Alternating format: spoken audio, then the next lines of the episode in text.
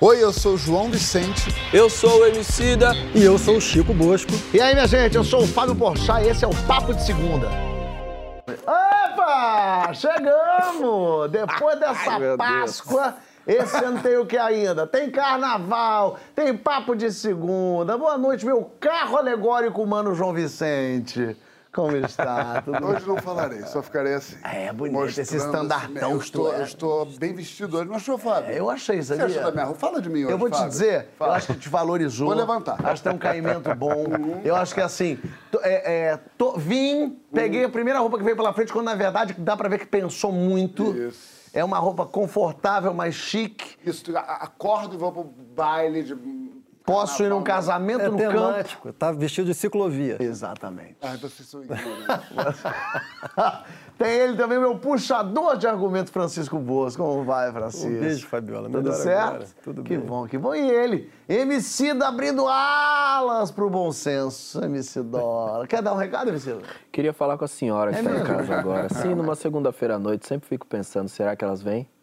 e elas o Será quê? que elas vão se encontrar conosco 10 e meia do GNT toda segunda-feira e lá estão elas. Muito obrigado pela audiência, sorriso, sua energia, é o que mantém a gente aqui positivos e operando. E olha só esse destaque do nosso carnaval. Alexandre Nero está aqui. Isso é. O nível subiu muito. O nível subiu muito. O nível subiu. Foi aprovado semana passada o relatório que propõe a cassação do deputado estadual por São Paulo, Arthur Duval, o Mamãe Falei. Na- Por cima do meu cadáver. Calma, calma, João. Dá pra recorrer. Por causa das declarações absurdas dele sobre as mulheres da Ucrânia. Aqui no Rio, o vereador Gabriel Monteiro vem sendo denunciado por crimes de assédio sexual e moral. E apesar da gravidade dessas denúncias, o Gabriel ganhou popularidade de seguidores nas redes sociais. Olha aí. E a gente vai debater agora se esses políticos representam mais do que gostaríamos de admitir da nossa sociedade, da nossa própria moral, né? Por que, que falas e atos fora do decoro e até criminosos podem fazer muita gente gostar ainda mais desses representantes? Então vem com a gente na hashtag Papo de Segunda no GT. Eu quero saber se esses políticos eles enganam direitinho o eleitor ou são eleitos exatamente por serem quem são, Alexandre. Eu acho que as duas, mentira. Brincadeira. É, Fábio, é, eu acho que durante, durante o tempo eu ficava. Eu, eu, há muito pouco tempo atrás, alguns anos atrás, eu achava que conseguiu enganar, assim, mas eu acho que hoje a gente. A gente tá vendo. ah, o Narciso acha feio que não é espelho, sabe? As pessoas se identificam demais com esses caras, com a violência, com, com esses discursos, salvadores da pátria. É, Dá vontade de acreditar que é ingenuidade, mas não é, né? Não é ingenuidade, eles eu se identificam mesmo. É, bandido bom, bandido morto, enfim, essas- esses, eles acreditam nesse- nesses discursos. Mas eles são um reflexo da sociedade brasileira. A sociedade brasileira é assim como eles? Não, eles- eu não acho que são pilantras como eles, porque aí é que tá. Eles, é, eles são- esses caras são pilantras, né? Eu acho que eles acabam acreditando pela. Acho que tem, tem- tem- acho que tem sim inocência, tem falta de, falta de, de instrumentalização é, cognitiva, informação para essas pessoas também. Acho que ficam, acabam caindo é, né, nesses, nesses argumentos por isso também. Enfim, é mu- muito fácil, né, a gente cair nesses argumentos de bandido bom, bandido morto, porque também é, é, tem que se aprofundar mais sobre esses assuntos. As pessoas não, não, não se aprofundam, ficam só nesses discursos superficiais. Como é, que como é que a gente resolve as coisas? Resolve aqui, resolve de maneira rasa, sempre muito rápida, ligeira, nunca passa pela educação, nunca passa pela cultura. Isso é papo de esquerdista, papo de bicho grilo, papo de. É sempre assim, esses discursos ideológicos acabam virando discursos ideológicos e as pessoas acabam caindo nesses- nessa conversa desses caras. Mas você sente que quando um- um- uma pessoa, para usar um exemplo, fala uma coisa tão grave, preconceituosa, eu, eu vejo muita gente falar assim de políticos assim, mas ele fala o que ele pensa, ele fala a verdade, É. que o povo não tem vergonha de dizer, mas ele não tem vergonha, ele fala o que passa na nossa cabeça. A pessoa não se dá conta de que passa na nossa cabeça é racista, é preconceituoso, é homofóbico, é machista. É, eu acho que ela não se dá conta mesmo. Acho que ela não, não tem esse exercício. Autoanálise, assim. Eu acho que ela não tem esse exercício intelectual mesmo. É, As pessoas não se percebem racistas, homofóbicas, machistas. Elas não se percebem. Elas acham que é normal. É o racismo é Racismo estrutural. estrutural, não é isso? As pessoas, é, é, sempre foi. É assim mesmo. Ué, Qual que é o problema do falar desse jeito, falar assim, né, das mulheres? Qual que é o problema? É, é isso. Agora não pode falar mais nada. Pô, é esses discursos. E você né? lida como quando você encontra uma pessoa dessas? Mesmo nas redes sociais, você... Não, a rede social é, é outro universo. a outro. rede social é outro lugar. Pessoalmente depende muito da pessoa, da proximidade que você tem da pessoa. é, ou- ou- Mas você consegue ainda discutir, desculpa, fazer uma pergunta, consegue ainda discutir, por exemplo, com uma pessoa que tem, lá, que tem uma opinião racista, né, nos dias de hoje? Não, não é discutir. Você não discute, né? Você tenta mostrar alguns lugares que ela não está pensando, né? Alguns outros lugares que essas pessoas não acessam. Estamos Justamente. diante de um homem bom, então. Não, eu não, não, tenho mais essa não, paciência. é, não, não, eu também. Aí é que tá. eu- eu- depende da proximidade, é o que eu falei, depende da proximidade. Depende do racismo, né, Nero? É claro. É, não, racismo- É claro. Racismo escancarado. Não, É, racismo eu só usei. Não, não, não. Mas esse- como o Nero estava falando, tem Mas é gente que que, esse- tem certos comportamentos É, que não, a pessoa esse- nem sabe que tem. Esse né? racismo escancarado, esse racismo escancarado, eu até fico na dúvida se ele, se ele hoje. Eu acho que as pessoas falam uma coisa absurdamente racista, mas eu não estou sendo racista, né? Ele, ele não se acha assim. Hum. Eu acho que as pessoas nunca se acham. O vilão nunca se acha o vilão, né? Ele não se acha mesmo. Tô- Sobre o racismo, tem aquela célebre pesquisa É. no Brasil, né? Que é, primeiro fizeram uma pergunta que é, é, Você é racista? você é racista? Não, é, existe racismo no 98% Brasil, das né? pessoas falam que não. Não, claro. Existe racismo no Brasil, 98% falam que sim. Tem alguma coisa que não tá funcionando É, exato, tá aqui. maravilhoso. Mas muita gente fala o que falam desses políticos, enfim, vai, o Arthur Duval perdeu, vai talvez perca o mandato, o tal do decoro parlamenta- parlamentar. O que, que é exato, Francisco? en- Entra, pega isso aí. O que, que é o tal do decoro parlamentar e por que, que ele é importante, por exemplo? Acho muito oportuno a gente falar sobre decoro, porque eu estava até conversando com o João mais cedo. Decoro é uma palavra que soa assim, uma mistura de... Moralista, né? É uma mistura de Michel Temer com jantar para 12 talheres. Se É o que tem nunca tem aqui no terceiro bloco, né? Que é o que a gente sempre perde antes do terceiro bloco. ali. A gente chega sempre. decoro. O decoro já foi pro vinagre. Exatamente. Você Mas o- nunca. O, decoro, o decoro não é essa coisa vetusta, uma, uma quinquilharia moralista, super, supérflua. O decoro é uma coisa muito importante. Assim. O que é o decoro? O decoro ele é basicamente o respeito às regras não escritas de convivência que garantem um bom funcionamento social. Para uma sociedade funcionar bem, não basta que ela haja de acordo com as leis propriamente, que estão na Constituição, etc. né? Tem um conjunto de regras que perfazem assim uma expectativa de urbanidade, de civilidade. Então, por exemplo, a nossa vida cotidiana, né? Você está dirigindo procurando uma vaga. Você vê que tem um camarada na sua frente que também está dirigindo procurando uma vaga. Não é necessariamente ilegal você ultrapassar ele e parar numa vaga que o cara pararia 50 metros adiante. Mas você vai estar ferindo uma boa regra de convivência social e desencadeando com isso reações, seja de descrença na boa vida social, seja de agressividade. Né? Isso vale para todos nós. Agora, para pessoa, para funcionários públicos, principalmente de altos escalões do executivo, do legislativo, do judiciário, isso é muito grave. Porque esses poderes são as instâncias que organizam os interesses e os conflitos sociais. Então, se eles passam para a sociedade o recado de que eles lidam com os conflitos e os interesses sociais dessa maneira, com desumanidade, com violência, né? o que que eu, como, é, como é que a sociedade vai se comportar diante dessa referência? Então é muito grave, assim. E, e é preciso dizer que existe um. Como, como quase sempre no Brasil, o problema não é de desenho constitucional, né? Porque existe um órgão que é para tratar de eventuais quebras de decoro, que é o Conselho de Ética da Câmara, no caso da Câmara Federal, né? Só que esse Conselho de Ética é, é orientado por um esprit de corps, um corporativismo fortíssimo. Todo mundo com rabo amarrado em todo mundo. É, um É negócio... isso, velho. Assim, é o, é o corporativismo assim, que faz com que os parlamentares possam fazer tudo.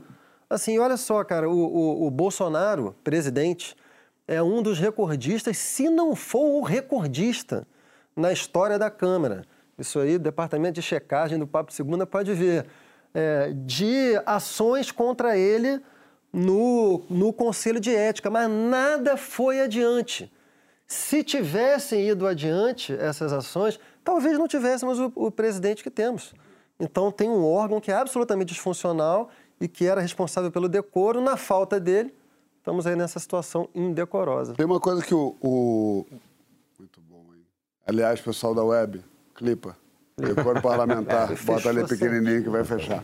É, mas é isso, assim, eu acho que essa discussão que eu sempre entro, acho que eu já entrei nos três programas consecutivos, se é falta de informação ou se é falta de caráter, as pessoas aceitarem esse tipo de comportamento violento. Eu acho que tem uma coisa assim, e eu sou totalmente, claro, sei que existem os casos de pessoas que são que não têm acesso à informação, existem os casos das pessoas que estão no limite da sua paciência em relação à violência, por exemplo, que, que quando houve a simplificação política de um cara que fala, vou acabar com a violência, falar, ah, então vou votar nesse cara. Mas isso, para mim, prescreveu em 2018 um pouco, assim.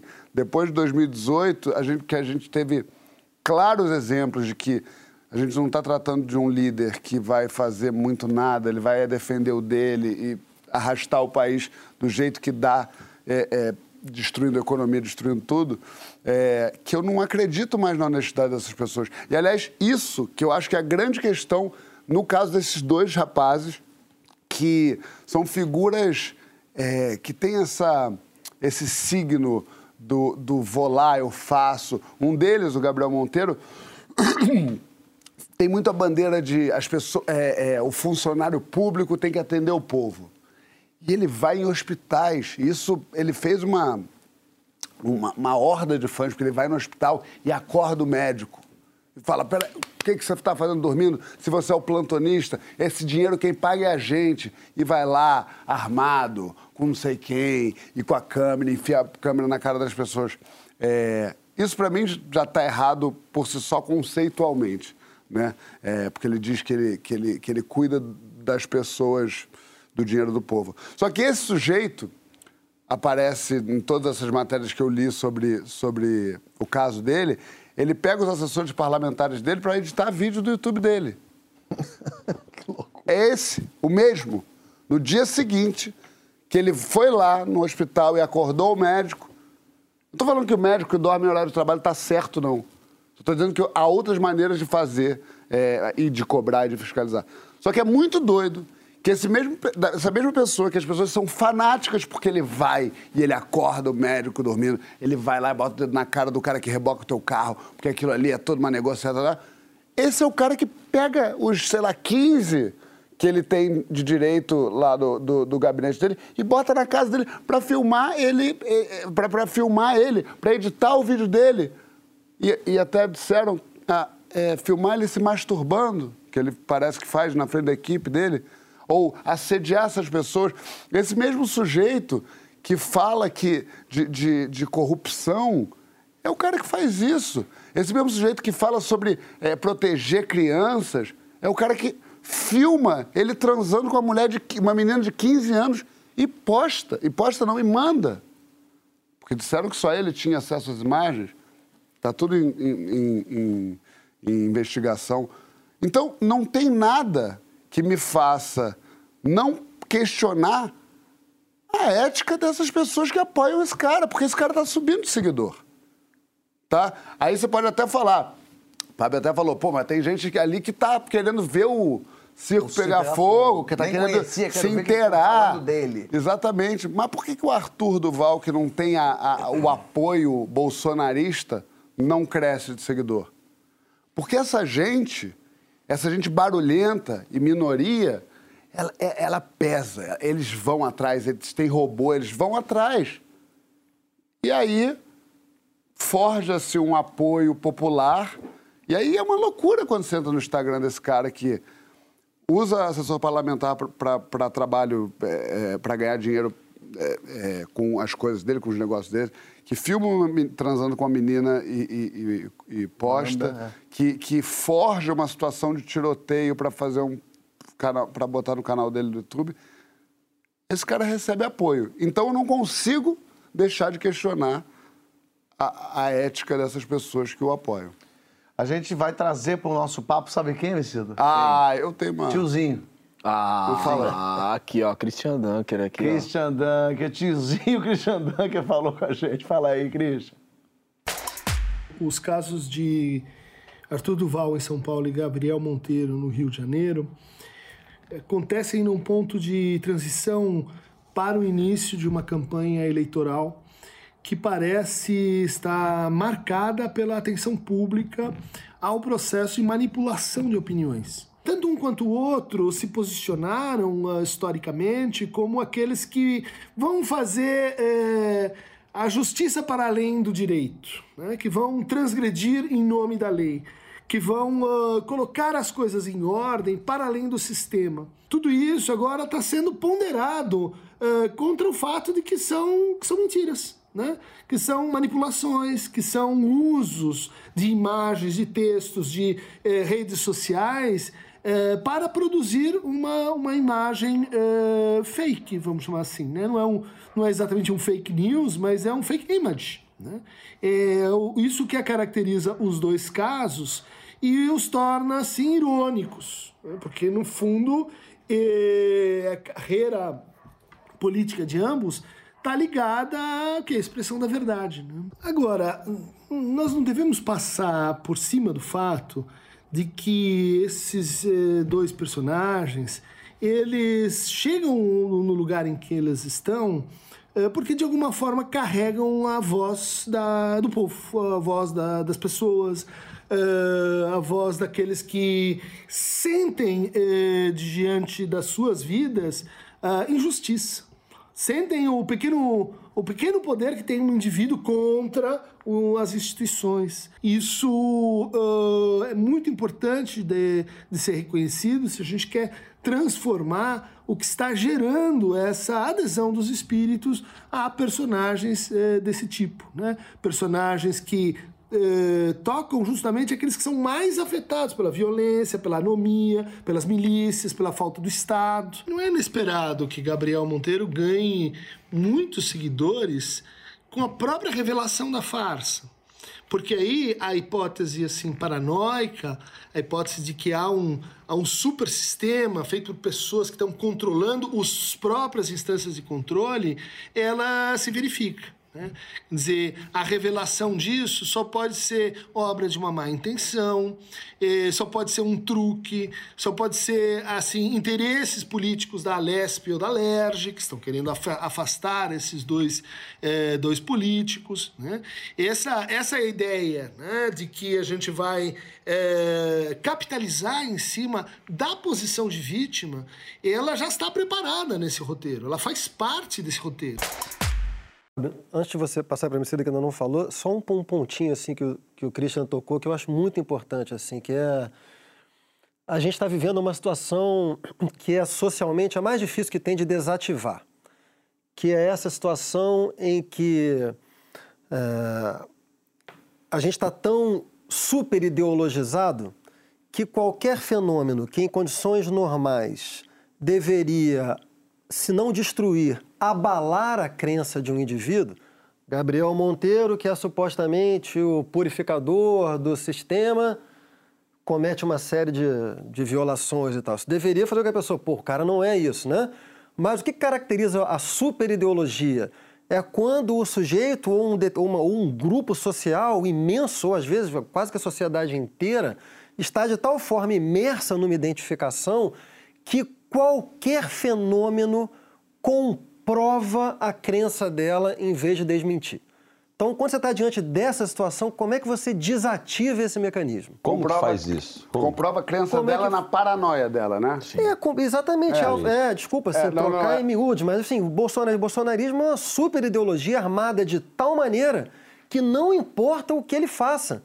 O cara sabota a população inteira durante uma pandemia gravíssima. Desculpa, me estou falando na sua vez cara, o cara faz as maiores atrocidades do mundo e isso só reforça a crença no bolsonarismo. Então, se você já não tem mais argumentos nem evidências para desativar aquilo, o que, que resta para desativar essa ideologia? Porque ele também quer, é, o que ele quer é te puxar para o terreno dele, que é o terreno da mentira. Porque se você fala uma fake news, aí fala, olha aí, ele, aí ele usa inclusive isso, que é a arma dele, para destruir você. É, eu vou, vou, vou, vou, deixar aqui, eu acho que tem um vídeo do Atila na- falando sobre isso na, na- na internet, que é maravilhoso, que fala da ideologia. As pessoas fazem essa leitura pela ideologia, quer dizer, mesmo com todas as comprovações científicas de que vacina, tá, tá, tá, funciona, a pessoa já, ela prefere a outra coisa, porque ela já, de antemão, já, pela ideologia, do jeito que você falou, maravilhoso. Só tô só frisando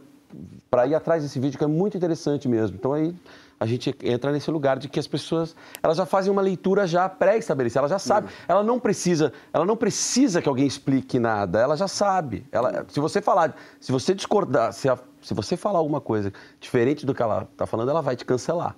Você será cancelado. Esse é um idiota. Esse é um idiota que está falando bobagem. Ô, Cidola, é, ao mesmo tempo, a gente pode pensar que também não é uma coisa nova é, olhar para pessoas que fazem coisas erradas e, e idealizá-las. Eu, eu cresci em São Paulo também é, e eu lembro que o Maluf era um cara que ele rouba, mais faz. Ele rouba, mais faz. Tinha uma coisa assim, todo político rouba. Até Mas ninguém hoje. faz nada, pelo menos ele faz. Tem uma coisa de escolher é, o menos mal daquilo ali. Como eu já sei que vai ser ruim mesmo, pelo menos ele tá fazendo uma coisa no lugar. Entra, destrincha isso aí. Eu acho que. eu acho que entre, inclusive, essa paixão, essa identificação pelo Maluf ou por figuras semelhantes a ele na política, não só de São Paulo, mas do Brasil, continua super vívida. Né? Isso é parte do problema, das coisas que temos que aprender a desarmar. Eu acho que a gente tem que falar sobre uma coisa que ela é muito importante. Esses dois nomes que vocês trouxeram, eles estão ligados em algum momento diretamente ao MBL, sacou? E o MBL foi uma máquina, é uma máquina de desinformação, um dos maiores responsáveis pela deterioração do debate público no Brasil contemporâneo. Uma startup de ódio político, como Saca? define o pai que do, do é, é, é, é, um, é um- é um núcleo de pessoas que produz o caos e que o caos que produz é, faz com que o que tem de pior na política brasileira se aproprie disso, se aproveite disso e consiga construir suas trajetórias. Então, acho que tanto esse Arthur Duval, né, esse Mamãe Falei, quanto esse Gabriel Monteiro, são dois expoentes da estratégia do, do MBL, que é um movimento que nasce da corruptela de um outro movimento que era legítimo, que era o movimento Passe Livre, lá em 2013, sabe? Então, é um movimento que ele se apropria de uma ideologia, que do, do, do nome, na verdade, de uma ideologia, que é o liberalismo, e ele acaba com o significado disso, porque boa parte da deterioração do sentido da palavra liberal vem por causa da imagem que o MBL atribuiu a essa palavra. É, Eu fico muito triste e acho que o João estava falando, né? É falta de informação ou é falta de caráter? Infelizmente, um não exclui o outro. Eles podem se sobrepor completamente. Eles podem coexistir tranquilamente, saca?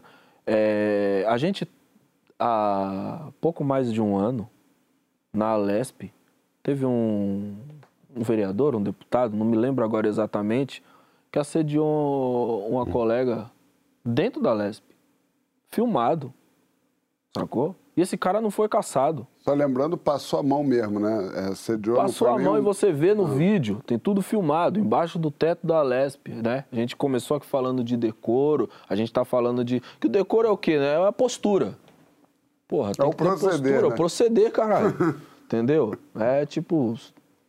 De, palavra de nego velho, seja homem, cara, entendeu? Até vergonha na sua cara, entendeu? Os caras não têm vergonha na cara. Então esse maluco assediou uma mina lá dentro. Aconteceu nada. Ganhou férias remuneradas. Entendeu? Aí esse outro falou essa parada aqui, tem todo esse contexto, porque tem isso. O fato dele nesse momento estar desassociado do bolsonarismo faz com que esse grupo também se volte contra ele. E aí todo esse caos acontece em volta do nome dele e o outro, que é esse do Rio de Janeiro aí também, que é outra tragédia, a qual a gente ainda vai ver muita merda acontecendo. Com esse tipo de figura que é o, o policial influencer. Sacou? Essa parada, mano, é perigosíssima. Em São Paulo teve um que fingia tiroteio também, fingia apreensão, fingia isso, fingia aquilo, saca? Tudo isso, mano, é, é irresponsabilidade, em cima de falta de caráter, em cima de sensacionalismo, tudo isso somado num contexto onde o Brasil não pode brincar, porque as consequências da, da irresponsabilidade dessas pessoas vai desaguando no quê? Na. Cara, a, o debate público no Brasil está completamente dissolvido, mano. Está esfarelado. Sacou? E a gente precisa retomar as rédeas dessa discussão. Todos esses caras, esses grupos que eu citei aqui, cara, para mim são canalhas, entendeu, mano? São canalhas, são parte do problema, coisas das quais nós precisamos nos livrar, nos livrar urgente, se nós queremos avançar enquanto sociedade, se nós queremos ir para um lugar melhor. É, e, e assim, um pouco a mudança, eu faço muito exercício, concordo plenamente com, com tudo que a ministra falou, mas com a última parte, assim, só fazendo um asterisco, que é. Acho que a gente tem. É, o comportamento no debate público, a gente viciou um pouco em lado A e lado B. E, e parou um pouco de. Até, até nós que vamos mais fundo, nós, eu não digo nós, nós, eu digo né, pessoas que leem uma fake news e vão atrás e entendem que não é fake news. Acho que a gente já acostumou com esse lado A e lado Bzismo e a gente, quando a coisa é conveniente para o nosso lado, a gente dá uma suavizada. Quando o sujeito é, é um sujeito por quem a gente nutre alguma simpatia, a gente julga menos e eu acho que a gente tem que também prestar atenção no nosso próprio rabo, porque o debate público vai mudar se a gente, se, a gente se olhar e perceber onde a gente também está errado. São asterisco. Não, esse não é um asterisquinho, não. Para mim, isso é, é, é um, talvez a questão fundamental para desativar os problemas do debate público. Hum. Assim, é, talvez seja a gente ser capaz de criar algum nível de desidentificação com as macroideologias ou com as lógicas de grupo. Porque o que está acontecendo hoje é que está tá quase todo mundo imerso nessas duas coisas, que em geral andam juntas, né? Se você faz parte de um grupo que é unido por uma macroideologia, ou de esquerda, ou de direita, ou liberal, ou socialista. E o que acontece? Quando você faz parte de um grupo, assim, isso te traz muitas compensações narcísicas. É muito bom. É o que o João normalmente chama de quentinho. É quentinho, porque você fica ali falando a mesma coisa, e a tendência. Se retroalimentando. Se retroalimentando. E que, que, qual é, qual é a, grande armadilha disso, assim? Para o debate, não para as pessoas. É que as pessoas, elas, sem se dar conta, elas, elas perdem a relação com a realidade, tá? E começam a criar uma relação com o próprio código do grupo. Então, em vez de elas tentarem estudar a realidade, interpretar honestamente a realidade, elas entendem o que, que pega bem dentro de um grupo. Qual é o código desse grupo? O código desse grupo aqui que eu pertenço é o seguinte: esse artista é in, esse, esse argumento é in, essa perspectiva é in, essa roupa é in, esse lugar é in e todo o resto é out. E aí você começa a jogar esse jogo.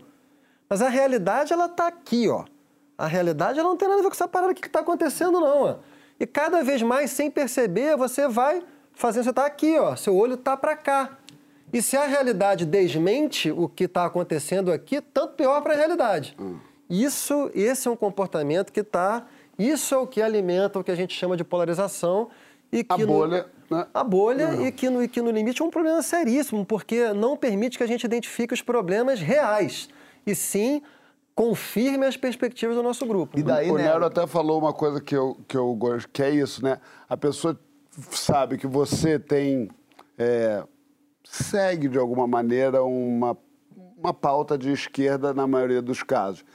O que você for falar, eu já discordo. É papo de bicho grego, é, é artista. Você é, sente isso? Claro, claro. Eu, cara, é, nesse momento desse debate, eu comecei até a tirar o pé. É, eu comecei a achar que o que eu estava falando estava prejudicando o, Olha que loucura. o, o as pautas, a conversa, as pautas né? da, da, esquerda ou, do, dos arti ou dos artistas, porque assim, é, eu agora que sou, agora, né, que me tornei um ator mainstream, né, até então, ontem eu não era, era um miserável, agora, então assim, eu tenho que tomar cuidado, porque as pessoas já me olham como, ah, você está reclamando de barriga cheia, você está, Ale, Ale, Ale Roné, Quer dizer, eles acham que é pra gente, né? Eles acham que é pra mim, que é pra você, Fábio. Eles acham que é a gente que, que usa a Lei Rouanet. Mama na Lei Rouanet. Então, é, então eu comecei a tirar os pés as- a- a- a- a- a- no acelerador, porque justamente eles já têm um- uma formatação de, de imagem minha que fala, ah, você está falando isso por causa disso,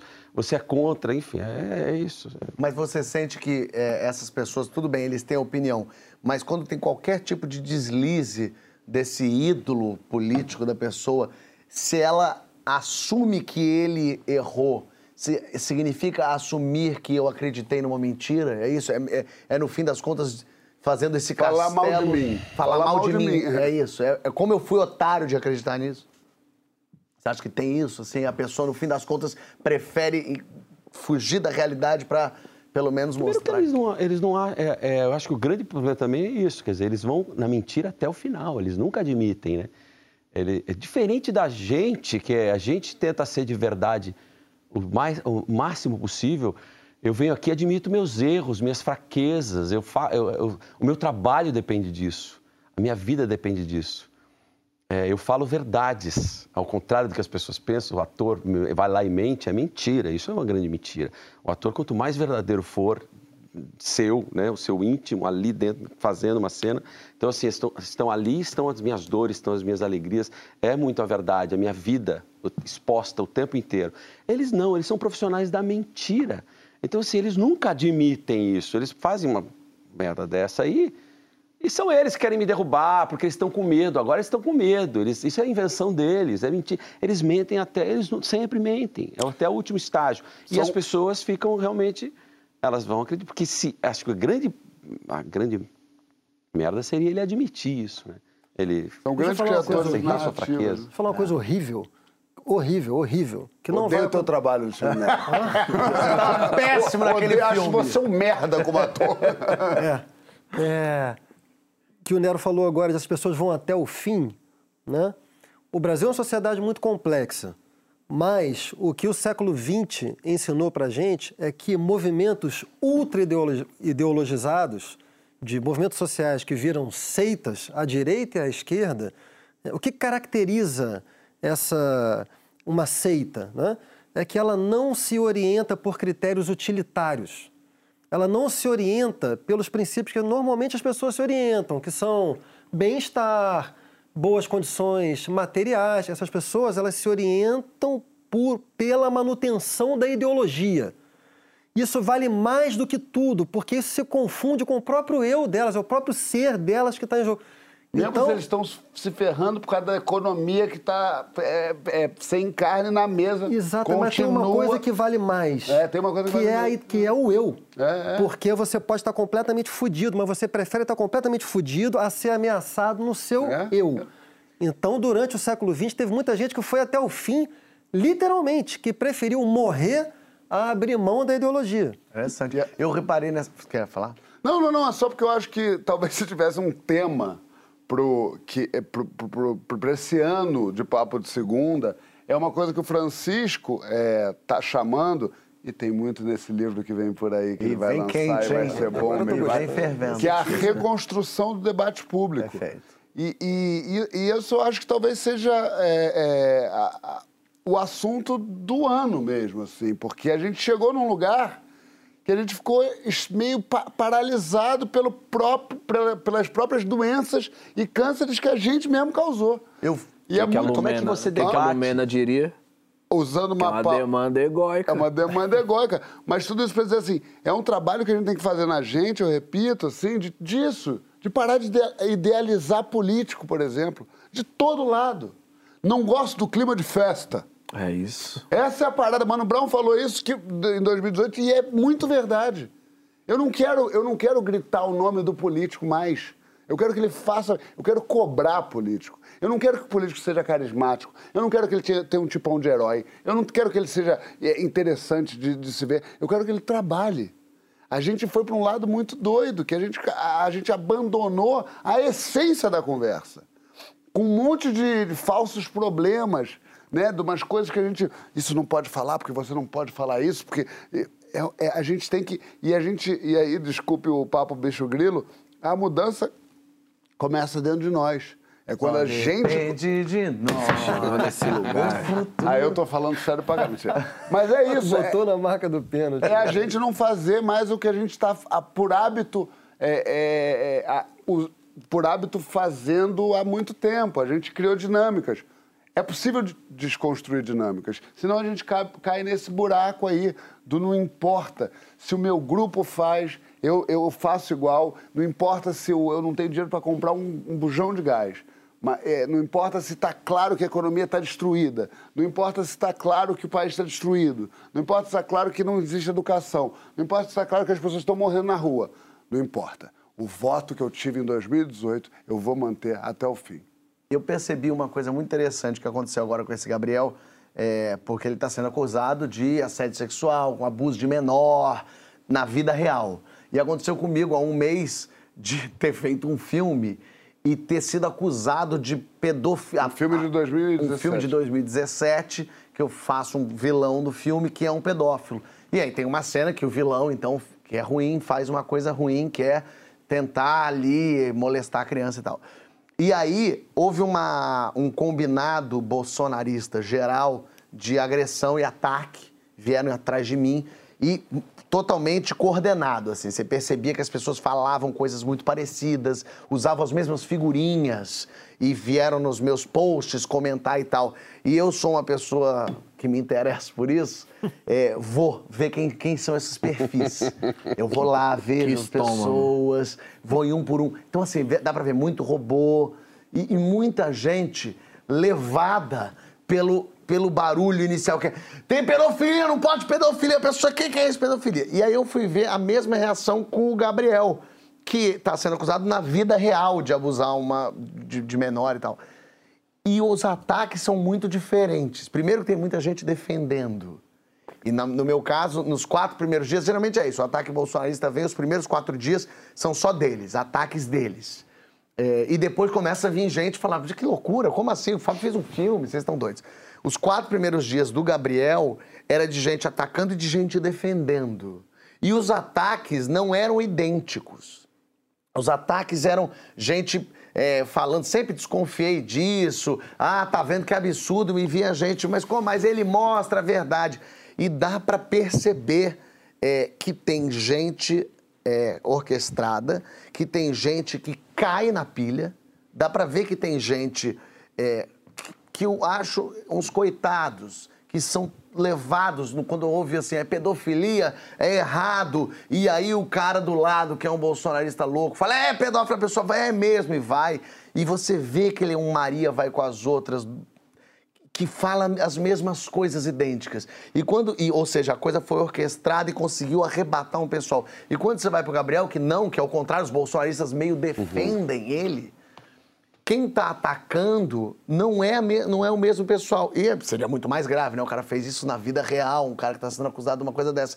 Aquela gente não se, não se leva pelo, pelo real, se leva pela narrativa. É porque não é sobre a pedofilia. Não é? É sobre. Não, não é, é sobre É a macro, derrubar essa você macroideologia, e é levantar isso, é ele. você, é você que é, o cara contra o nosso exatamente. É o que, presidente. é Ou o que seja- você representa, porque quando esse filme saiu, esse filme do, do Danilo Gentili, vários dos políticos que se identificam com esse campo incensaram esse filme. Sim, estavam lá tirando foto. Disseram que era um ataque pra calar esse politicamente correto, esse monte de mimimi. Feliciano sabe? disse que esse- nunca riu tanto na E vida. esse grupo tava ali, esquerando esse debate, sacou? Só que nesse momento da história, nesses plot twist que o Brasil dá a cada 15 minutos, nesse momento me parece que o Gentili não é mais identificado com o bolsonarismo. Que já agora foi, ele é um né? inimigo a ser combatido, porque agora ele traiu a seita. Então, alguém resgatou esse fragmento do filme e colocou na mesa aqui, isso aqui é pedofilia. E quando esses caras encontram a pedofilia real, eles vão para esse lugar que o Chico desenhou maravilhosamente bem. A gente vai ter que espremer a realidade até ela caber dentro da nossa cabecinha, sacou?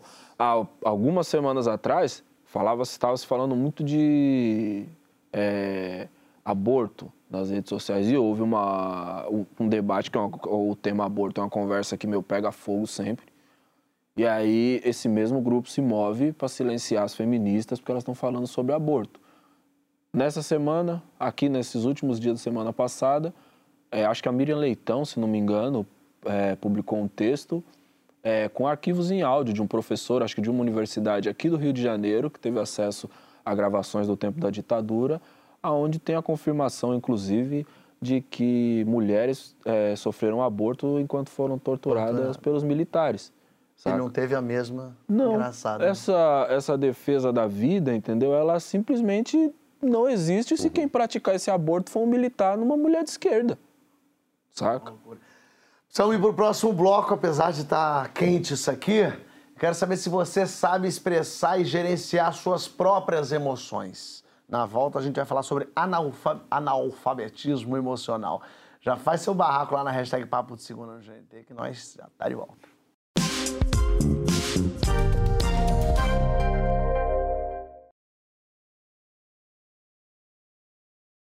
Depois, que letra é essa? Que letra é essa? Depois. Tá, E esse, é, e esse, sa, esse S no final é o quê? Isso, boa.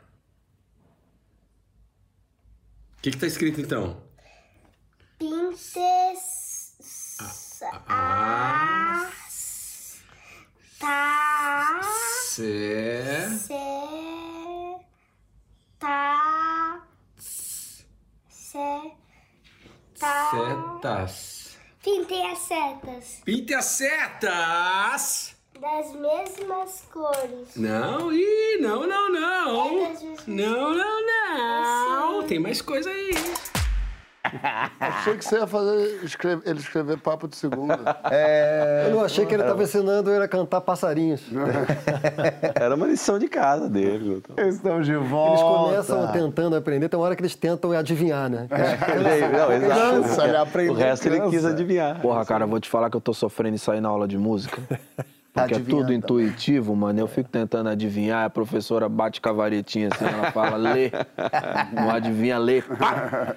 Minha gente, Papo de Segundo hoje recebe Alexandre Nero, como você bem vocês bem viram, é, com um filhote de coisa mais fofa. Tem gente falando aqui nos Twitter da vida. A Sandra diz: analfabetismo emocional, eu todinha. E é disso que a gente vai falar agora. A gente Começou minha debate. confissão. já. É, a gente vai debater agora a nossa habilidade é, ou completa burrice na hora de entender nossos sentimentos. Vocês consideram um, a- um douto emocional? Sabe demonstrar afeto e raiva com plenitude e autocontrole? ou você é, como o próprio Alexandre se declarou já, um analfabeto emocional? Berra lá na hashtag Papo de Segundo GNT. O que, que é esse analfabeto emocional que você falou, Alexandre? Explica pra nós. Eu, é, é maravilhoso, eu sou a pessoa certa para falar sobre isso. Né? O analfabeto emocional falando, explicando sobre a analfabetismo Exato. emocional. Sensacional. Por isso que esse país está assim. É por isso que esse país está assim. Vocês perguntam para as pessoas erradas. Estava alfabetizando seu filho, a gente vai te alfabetizar aqui.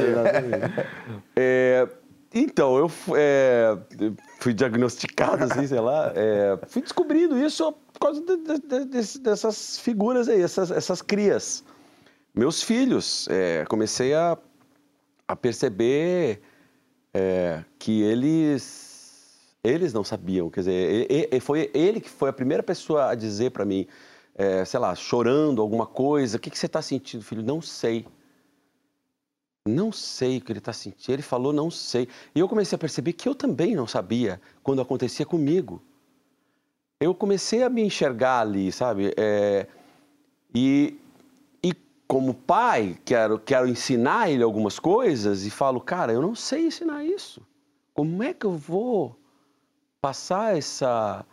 é, explicar para ele a tristeza, a alegria, o medo, se eu mesmo não não me ensinaram, não, não, não, eu mesmo não sei diferenciar muito bem ou nada, é aí eu acho que é isso. Fui acabar acabando, fui, fui me entendendo um analfabeto é, emocional e é, acho que é esse o termo que se dá, né? É, Francisco, me acode aqui, pelo amor de Deus. Olha, para um, um analfabeto emocional, o senhor fala muito bonito Não, sobre não, isso, viu? então, eu, tô, é, eu, tô- eu vou- eu comecei a ir atrás de, de pedagogo, comecei a ler, né? Enfim, estou tentando entender com terapia. Mas muito pra Aí, ó, lidar com eles. terapia que eu acho muito que- pra lidar com eles, mas pra também lidar com você mesmo. Não, pra- é exato, porque como exemplo, né? Quer dizer, eu falei, pô, como é que eu vou ensinar isso com exemplo? É, e, e me percebi, sim. a- eu acho que a, a minha vida sem filhos, solteiro, eu acho que eu fui empurrando, eu fui Feliz. empurrando. Ah, não, perdão. A gente, É, é. a gente sabe, Eu fui inclusive, de empurrando. histórias aqui que a gente quer contar. Não depois. vamos contar, não. Deixa, tá tem bom, coisa aqui. Eu fui empurrando, sabe? A minha vida, eu, eu, me, eu me bastava, para mim estava tudo bem. Mas a partir do momento que você começa a conviver com pessoas, né? Porque a minha, a minha vida profissional, por exemplo, eu não tenho esses problemas rompantes, mais violentos, sabe? Mais explosivos. E começo a perceber agora que, que, que convivendo, criança é uma loucura, né? Criança tira a gente do sério enlouquecidamente. Tenha filhos, para. tenha, tenha filhos. E ela não se É abala, né? Porque ela já tá em outra daqui a pouco. Exatamente, fica, né? isso é que a gente fica se remoendo e eu fico, aí choro, eu não devia ter falado assim, eu não posso, eu tenho que me controlar, eu falei muito alto, enfim, aí veio a culpa, veio o pai, e, e- e eu comecei a perceber, eu falei, cara, eu preciso, eu preciso entender o que está acontecendo comigo, para eu, eu ser um exemplo para essa pessoa, para essa pessoinha. E obviamente você não aprendeu isso com seus pais. Você não tinha uma Não. conversa com pais. Não, exato. A gente- a gente- Começa até. São homens, né? É. Começa daí. Homem não, não chora, homem não. não Sofre. Não, tá- não- não pode ser fraco, não, não fraqueje. E tem essa, essa, essa coisa dos pais. E perdi meus pais muito cedo também, teve muitos bloqueios, muito trauma, não sabia muito. Não tive esse. Sabe, não tive, não sei, não sei o que é. Então, assim, eu sou um cara realmente difícil de convivência, de, de, de, de- eu te amo, sabe? Eu falar eu te amo, que não seja o romântico da novela, mas que seja profundamente falar para as pessoas realmente, sabe, meu amigo, eu te amo, cara, sabe? Eu, eu- meu filho, minha, enfim, eu tenho, tenho uma trava. Então, são coisas que eu fui descobrindo com os filhos. A gente tá com os professores dele, do, do Nero aqui, ó. Bota aí pra gente ver esses professores emocionais.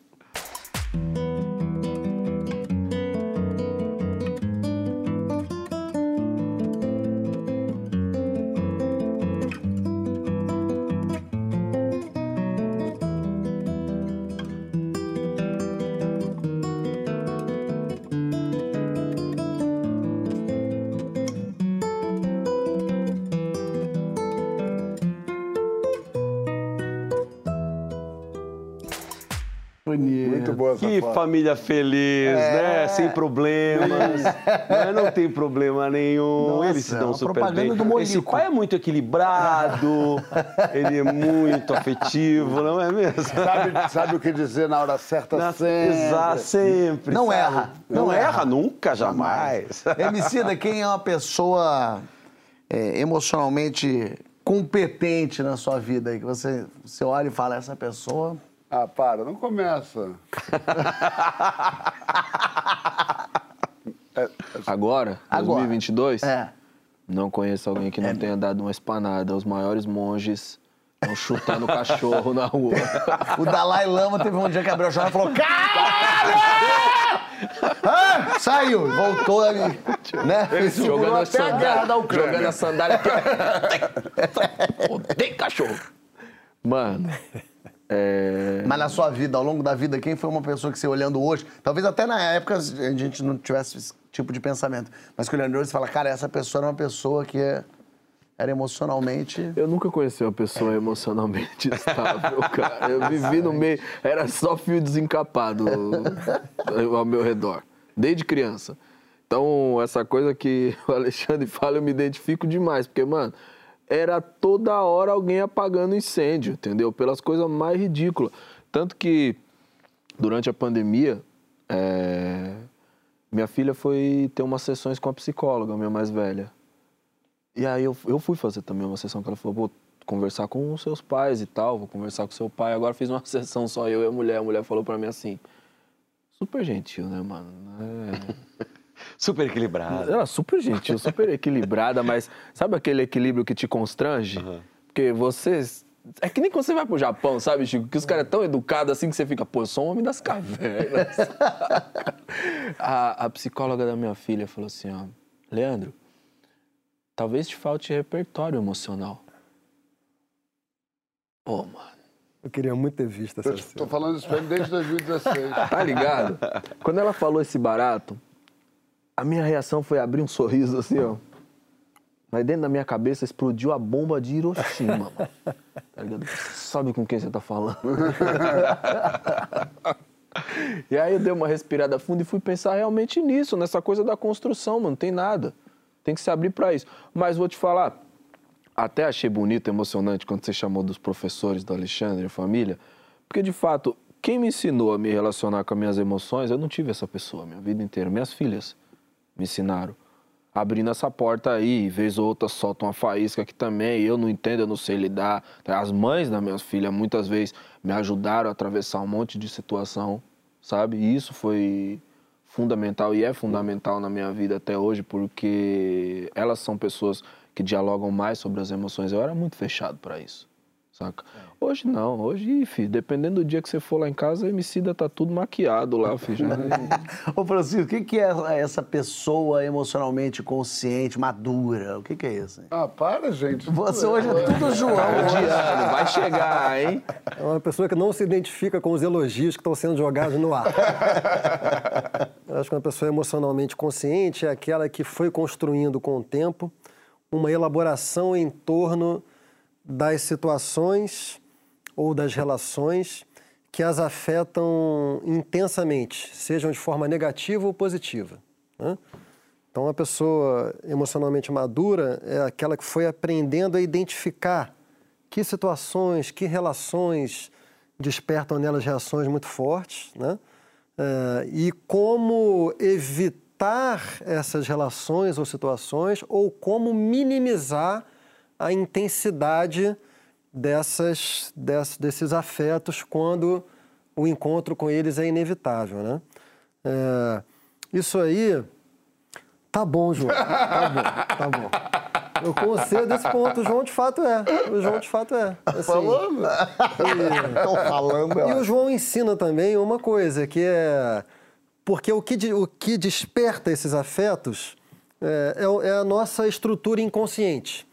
E o inconsciente, ele é alguma coisa assim que é muito difícil, quase impossível de você transformar. Você está lidando com identificações muito profundas, muito estruturantes. Traumas assim. lá. Traumas lá de longe, assim. Então, Chico, termina esse argumento baixando a bola dele que você tá foda aí também, mano. A ideia era nada, essa, ele- ele mas ele começa nada. a falar no meio, ele vai me. me- então, o melhor que você pode fazer, e isso a, a psicanálise dá muito, né, João? Eu diria até que isso é o objetivo de uma psicanálise.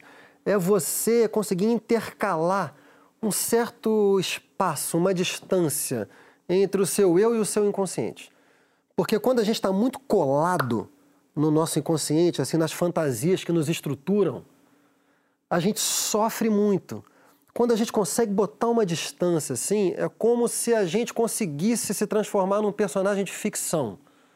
Você coloca essa mediação, então acontece alguma coisa com você e você é capaz de ver assim, Ih, lá vai eu, cara.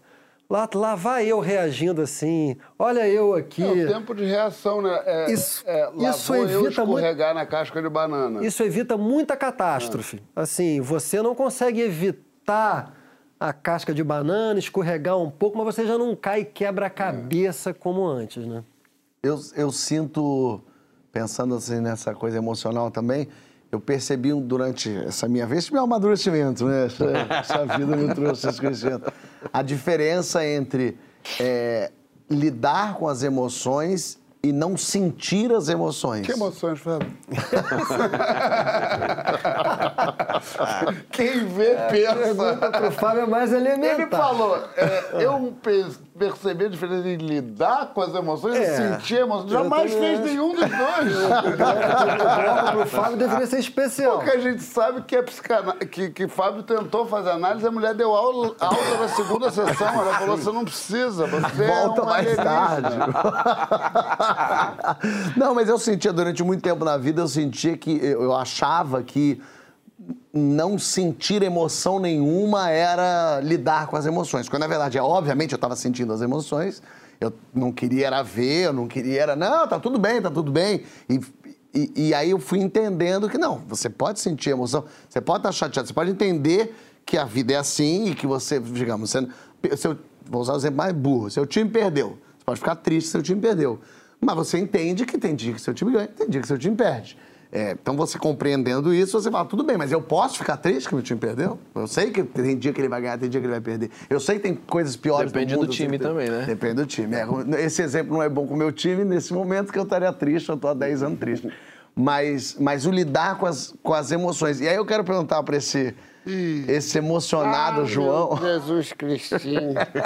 Ele já me achou aqui de novo. Você fala terapia, terapia, terapia, mas mesmo quando você, por exemplo, que é um, é, um, um douto em terapia, porque já fez durante muitos anos, mas a- você de vez em, você escorrega em cascas de banana que você mesmo sabe às vezes. Isso.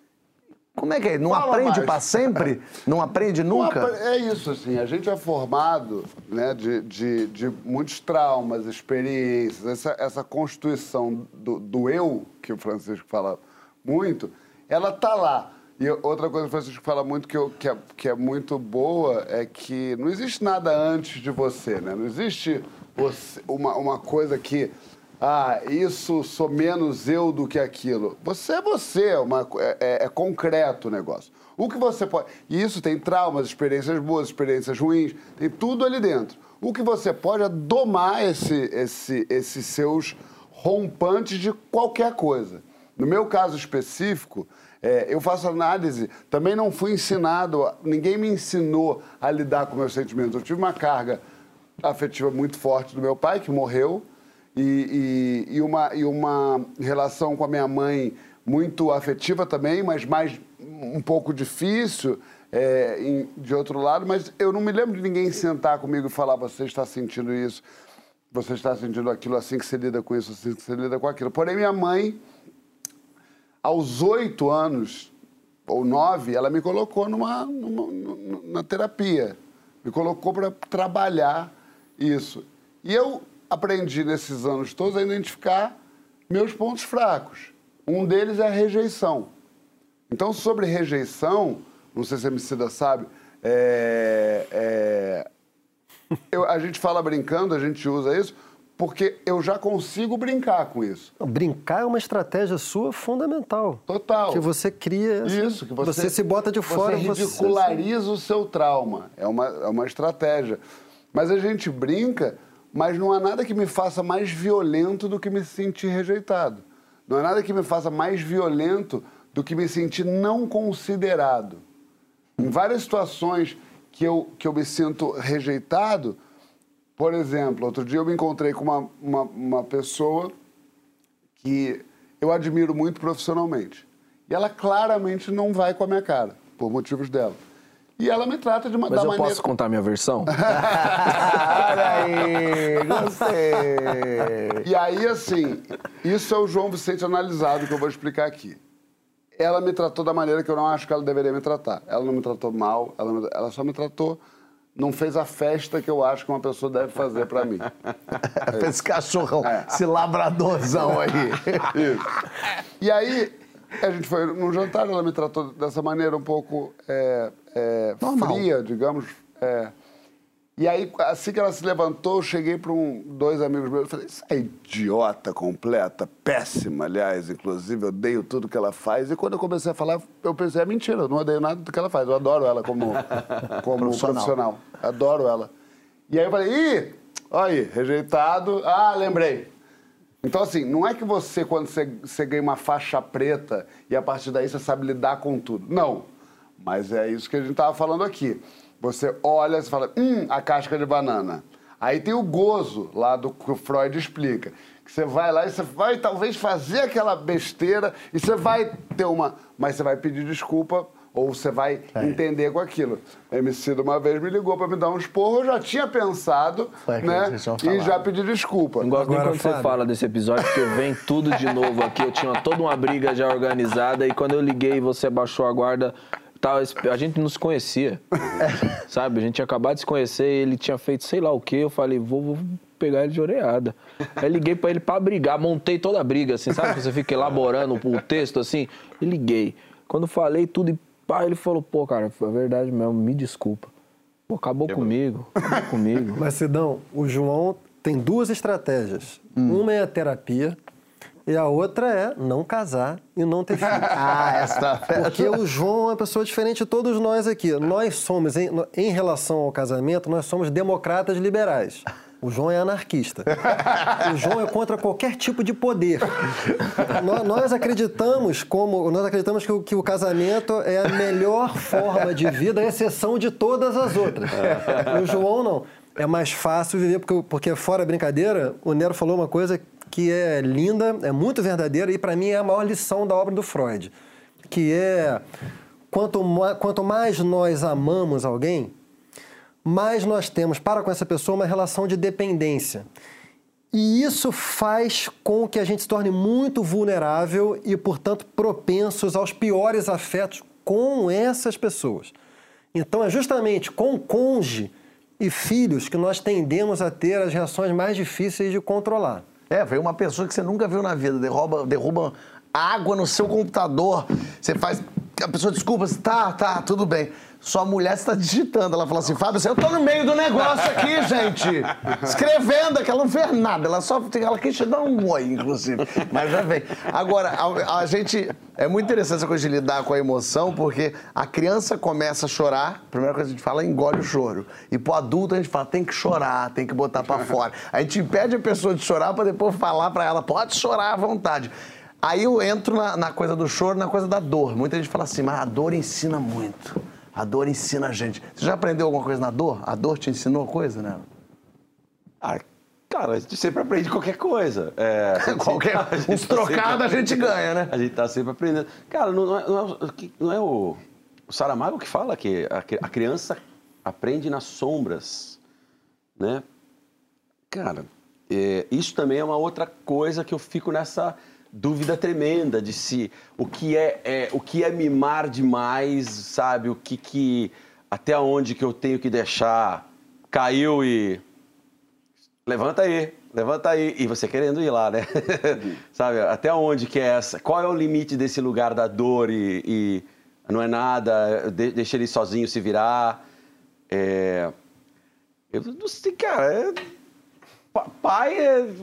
É, mas, é, Padecer no paraíso. é, mas, mas você sabe que essa coisa de. é, tenho- isso, isso, essa busca dessa, dessa coisa do analfabetismo emocional também tem, tem a ver com uma coisa da, da, de, uma, de uma necessidade que sempre me intrigou, que é essa coisa do. Ah, o pai, o pai vai aprendendo errando. Eu acho isso tão esquisito, cara. Essa coisa do. é, desse pensamento da sociedade, porque, assim, ninguém constrói um prédio. Né? Vai construindo errando. É, vai pilotando o avião errando. Sabe, eu acho esquisito isso, cara. Eu acho que a gente tinha que ter como sociedade se, se, se, se, se organizar para que os pais, os pais, as mães, né, claro, mas eu digo pai porque a gente realmente é menos preparado emocionalmente é, do que as mães. É, a gente tinha que se preparar mais, cara. A gente tinha que ter mais informação, assim, sabe? É, eu- sei lá. eu- Eu fiz curso de pai, sabia? Eu fiz. Então, é, Quando minha primeira filha foi nascer, tinha um baratinho que te pegava até uma boneca. Eu Já contei também. isso aqui? Você fez esse curso? Puta, eu tava aqui, a mulher falando assim, eu prestando atenção, e eu fui deixando a, a mão abaixar assim, ó, numa bacia de água, e ela foi explicando e tal. Porque eu ceguei o banho e tal, a temperatura da água, eu fui abaixando, a cabeça da boneca foi caindo dentro da água, assim, ó. De repente tava tipo, sei lá, uns oito casais, mano. Aí a cabeça da boneca inteira dentro da água, assim, eu prestando uma atenção na mulher, e a mulher falou: Pai, você está afogando sua filha. Eu,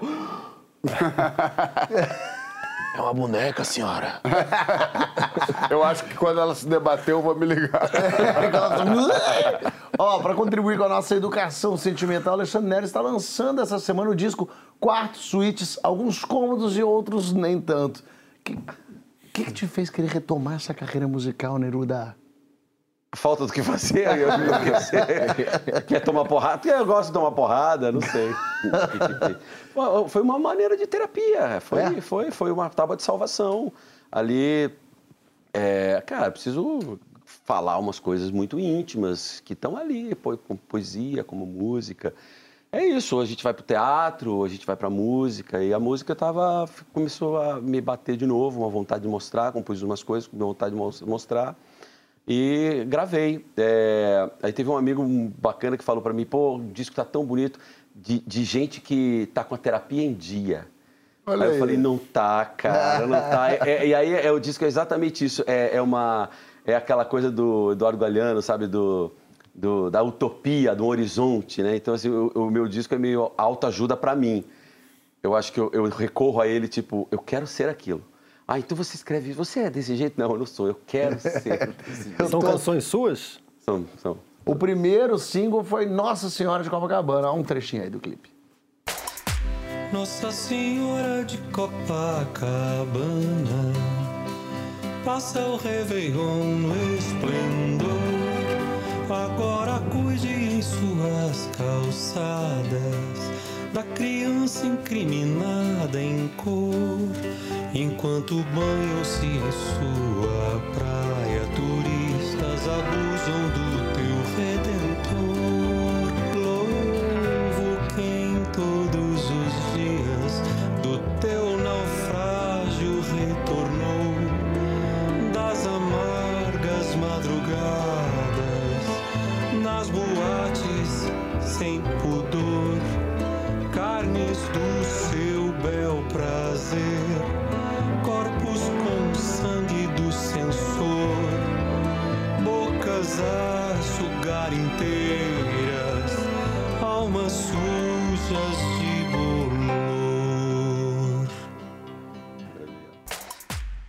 Lindo, lindo. Nero canta muito bem. Eu, eu já, o, o primeiro clipe do Nero foi o Porta dos Fundos que produziu, lembra? Vendo? Claro. Foi, que- Foi, o- foi o Ian. Foi o Ian que, Foi. que dirigiu, Nathalie, minha mulher, produziu. Isso, A gente exatamente, falou disso. foi. E, eu, e tem umas músicas muito bonitas e o Nero canta muito bem. Eu lembro do, dessa música sertaneja que você canta. É, eu gravei. Dá palhinha pra aprendi- gente? Não aprendi a dizer adeus. Não Cara, aprendi tão dizer adeus. lindo. Pega meu violão ali.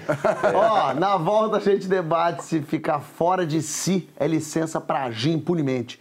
Você aceita a desculpa do pô, foi mal, tá doidão. Tá doidão. Ou isso você te enlouquece. Então fala com nós lá na hashtag Papo do Segundo GNT que a gente já volta.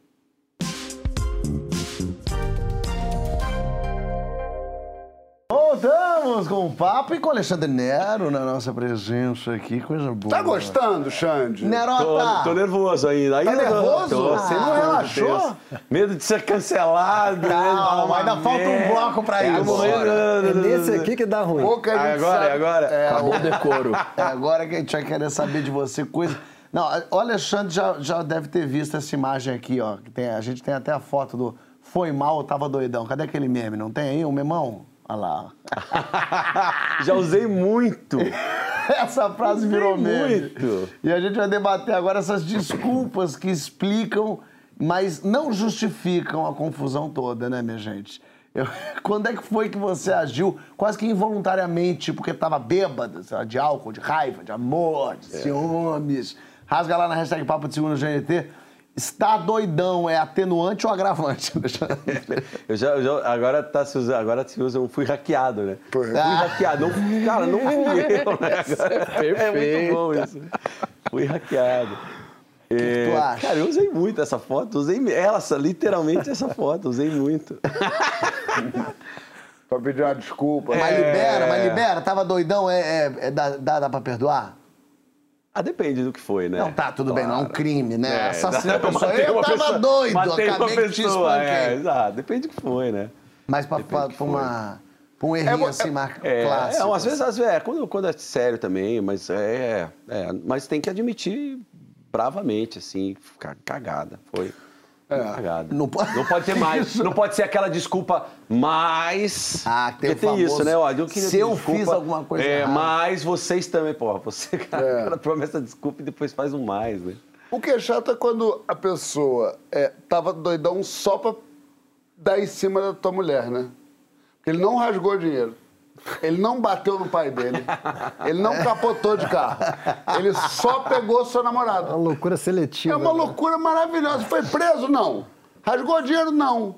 Mas dei em cima da tua namorada na festa que você não tava. Tava. Aí você fala, mas fácil demais, assim, ficar doidão assim. É um doidão muito educado, é um doidão que, que faz merda de rachi. É um doidão que, que vai na pinça.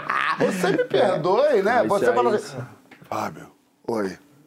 Então, tava, é, eu tava, atropelei um alce, né? É, esfaqueei meu pai. E dei Aí comi o cocô e com a cara ainda suja de bosta, tentei pegar a sua, sua Aí você fala, aí, ex-namorada. Aí fala, doidão. porra, irmão. Doidão. Entendi, mas tá bem? Quer um dinheiro? O que, que você quer? Agora, não, eu fui lá no ar-condicionado com o Campari. Cheguei e falei, deixa esse otário. Aí ele vai me Esse é o famosão. O Cláudio ele só dá o cu quando bebe, mas bebe! Esse negócio. Olha, eu vivo pra isso. A verdade é que eu só renovo o contrato ano após ano. Eu, eu não, não exemplificaria melhor essa situação. É sempre a pergunta que eu faço. Fa- tá, ah, Ela, porque tem esse negócio, né, das pessoas justificar, até os amigos vão explicar, falam, não, era- ele é louco, ele é doido, fala, doido que tava rasgando dinheiro. Ele saiu lá na calçada, ele deu um tapa na cara do polícia. Não. Exatamente. Então, mano, se Só- ele só- o juiz pra outras coisas, Bem tá na minha vez ele tava doidão. Tá ligado? Ô, ô, Francisco, a velha e boa pergunta. Quando a gente tá doidão, a gente vira uma outra pessoa ou a gente só revela quem a gente é ali dentro e que tira aquele freiozinho gostoso? Para! Cuidado que isso pode se voltar contra você. Fica atento que a gente vai usar Alô, isso. Analícia! Você está aqui, ó. Emicida, o que que eu sou no terceiro bloco? Passivo. Deixa a bola rolar? Ah, nossa. Liso. Isso, eu deixo, eu deixo, eu toco e me vou. aí. Mas não tocou ainda. Assim, ó. Ele é Toca aí pra ligeiro, ver. A mesma pessoa é outra pessoa.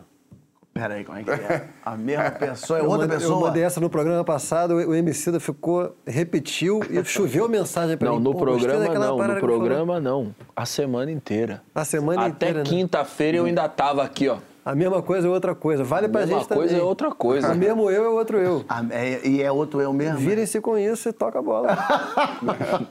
Mas e a ressaca moral? Ressaca moral é uma expressão perfeita do- da última flor do laço. Porque é exatamente isso que se trata mesmo, né? Quando a gente bebe, e a gente bebe por causa disso, a gente afrouxa o nó da gravata moral que está apertado nas pessoas normais, entre as quais você não conta, é, e que torna a nossa vida difícil cotidianamente, assim. Então você bebe para soltar um pouquinho o nó, você solta um pouquinho o nó, você faz coisas que você não faria em estado normal, passa o efeito dos entorpecentes e vem os homenzinhos de terno e gravata batendo na tua porta, com as contas. Aqui, ó, Hã? o senhor falou a besteira lá pro O rapaz. senhor falou aquela. E aí depende um pouco também. se Aí depende dos, dos seus critérios morais também. Se você tiver capacidade de questionar os critérios morais dos homenzinhos de terno e gravata. Also known as... Os homenzinhos de terno e gravata são o que o Lacan chama de grande outro, que são autoridades que são perfeitamente questionáveis, que são, autori- são os padrões morais normais estabelecidos. Então, não necessariamente você fez coisas sob efeito de álcool que não deveria terem sido feitas. Talvez elas devessem ter sido feitas e você, entretanto, só consegue quando você bebe. Então, se você também tiver capacidade, você pode receber os homenzinhos de terno e gravata, mandar sentar, servir um café e falar, e aí, irmão, mas tu acha mesmo que eu tô errado? Mas eu não É, acho. esse aí é que tem estrutura E afetiva muito bem fundamentada. Os pilares... Pilares, cavou um metro e meio pra baixo. Encamisados ali. Nós que temos ali a coisa um pouco mais frágil, qualquer... Qualquer buraco é vala. Eu, hoje em dia, eu sozinho tomando vinho em casa, bebo, fico bêbado e, e tenho ressaca moral. Sozinho. Mas você fez o quê? Não fiz nada. Então a culpa é tamanha. Eu acho que tem até uma coisa física que me- eu tô- hoje eu sempre tenho ressaca moral. Eu já, eu já fiz tanta merda bêbado em vidas passadas que hoje em dia, quando eu bebo um pouquinho a mais e acordo no dia seguinte meio mal, eu penso, meu Deus, o que, que eu fiz? E eu não fiz nada. É. Mas eu já sou condicionado a pensar, provavelmente acabou tudo que eu tinha acreditado. Eu pensei muito sobre isso. Eu acho que, no meu caso, tem uma questão de ter aflição por, de alguma forma, ter ficado muito tempo desprotegido de mim mesmo. Eu acho que tem uma coisa por aí. Começou, pronto. Mas é verdade, assim, a, a quantidade de coisas que poderiam ter acontecido, eu não estava gozando das minhas faculdades é, mentais e, e- e- reativas para me defender. Uma coisa bem, bem filosófica, assim. Pô, podia ter acontecido alguma coisa, não podia... Eu me deixei é, ficar, é, é, é, é, como se diz mesmo, é, não é frágil, é desprotegido muito tempo. Acho que minha ressaca moral tem um pouco disso aí. Cidola. Nunca bebeu. É, Nero? Outro dia tava vendo essa cena, Cidola e Mano Brown tomando a champanhota. Ah, ah, não eu acredito. vi, Eu vi, vou expor mesmo. Champanhota? Champanhota. Essa é a esquerda que vocês querem. Esses são os heróis de esquerda que vocês querem. Ó, não falei. Puta, pior que eu não tenho a ressaca moral, eu tenho a física mesmo, sabia? Só vem a parte ruim da bebida, é por isso que eu bebo pouco, mano. É. Por quem dera eu ficasse doidão a ponto de fazer umas merdas, eu, eu, eu bebo, eu...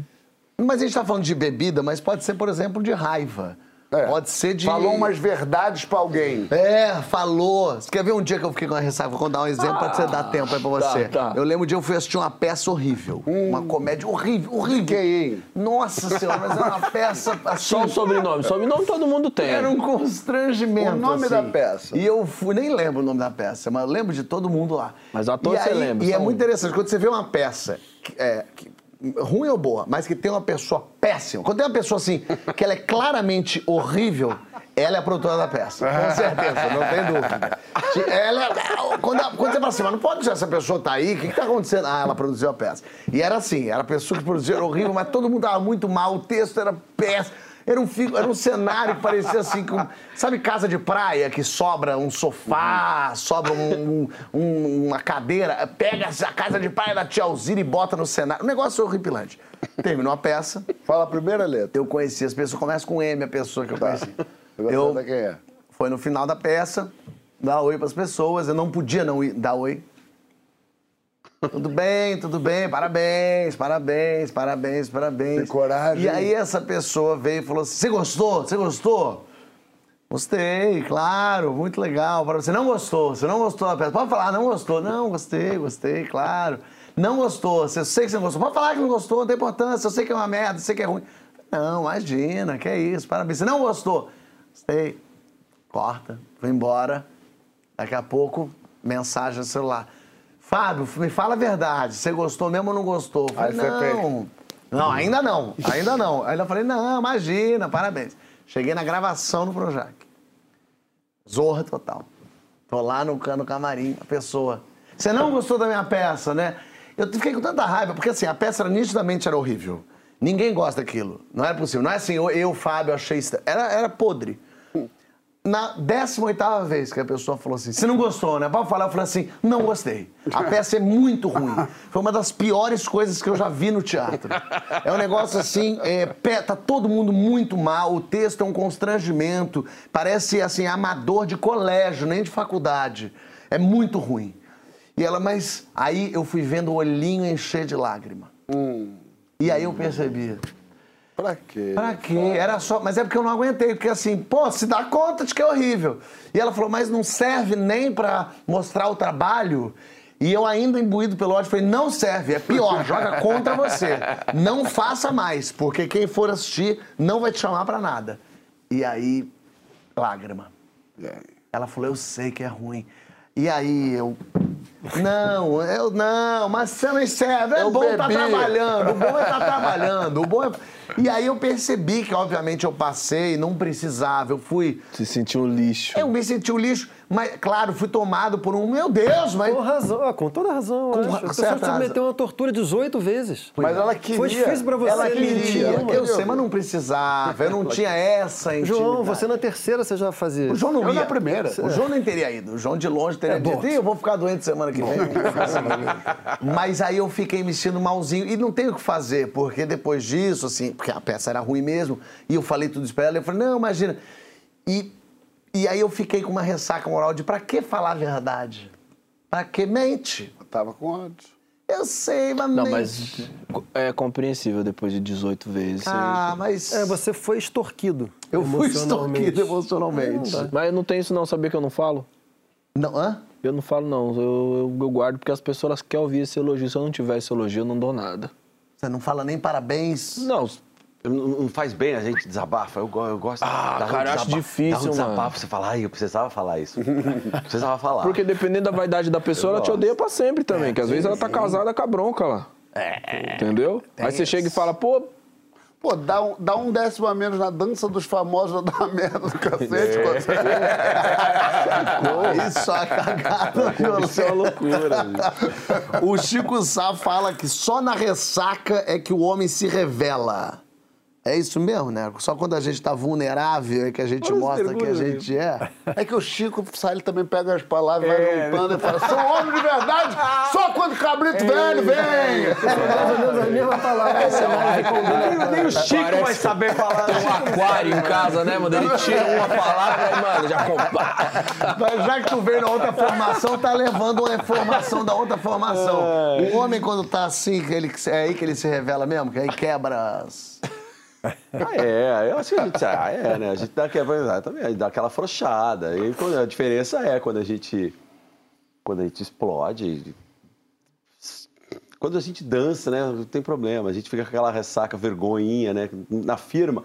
Eu sou o rei de dar vexame na, na, Na festa firma? da firma. Eu sou. Mas você vira outra aqui, você acha que você vira outra pessoa que você- ou você vira mais de você? Eu sou mais. É, eu acho que é outra pessoa. Não, eu acho- Ia falar que era mais ele, lembrou de um fato, cara, Jogou a banana, ele foi safo. Não, não, é, sou, sou eu, sou eu, sou eu, sou eu, sou eu sem as amarras sociais. É isso mesmo, sem as amarras sociais. Mas tipo o quê? Me dá um exemplinho. Beijoqueiro, como é que é? Me, me- me ganha aqui. Beijoqueiro, Beijoqueiro, abraceiro e isso. dança. Tem e- vídeo? E, ah, tem vídeo.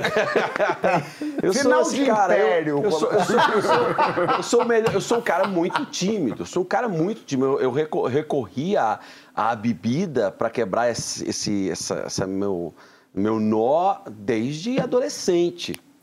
Então, assim, mas eu sou um cara na, na intimidade, fora é, com, com- com amigos, eu sou. Eu sou Não, não amigo de infância, né? Então eu, sou, eu grito, falo alto, dou risada, né? Falo bobagem, né? Mas isso aqui, aqui eu tô super constrangido. Eu sou um cara tímido, né? né? Desde garoto. Você não gostou de ver aqui? Eu sinto sua dor, eu fico assim toda É, semana. Então, eu fico. exa- E aí, mas aí, a, aí as- a bebida faz essa. essa é, soltar completamente todas as amarras. E aí tem lugares que é maravilhoso, tem lugares que é bom, que foi, fez com que eu, inclusive, virasse, me tornasse amigo de outras pessoas. Olha aí. Se não fosse. Mas também tem vezes também que.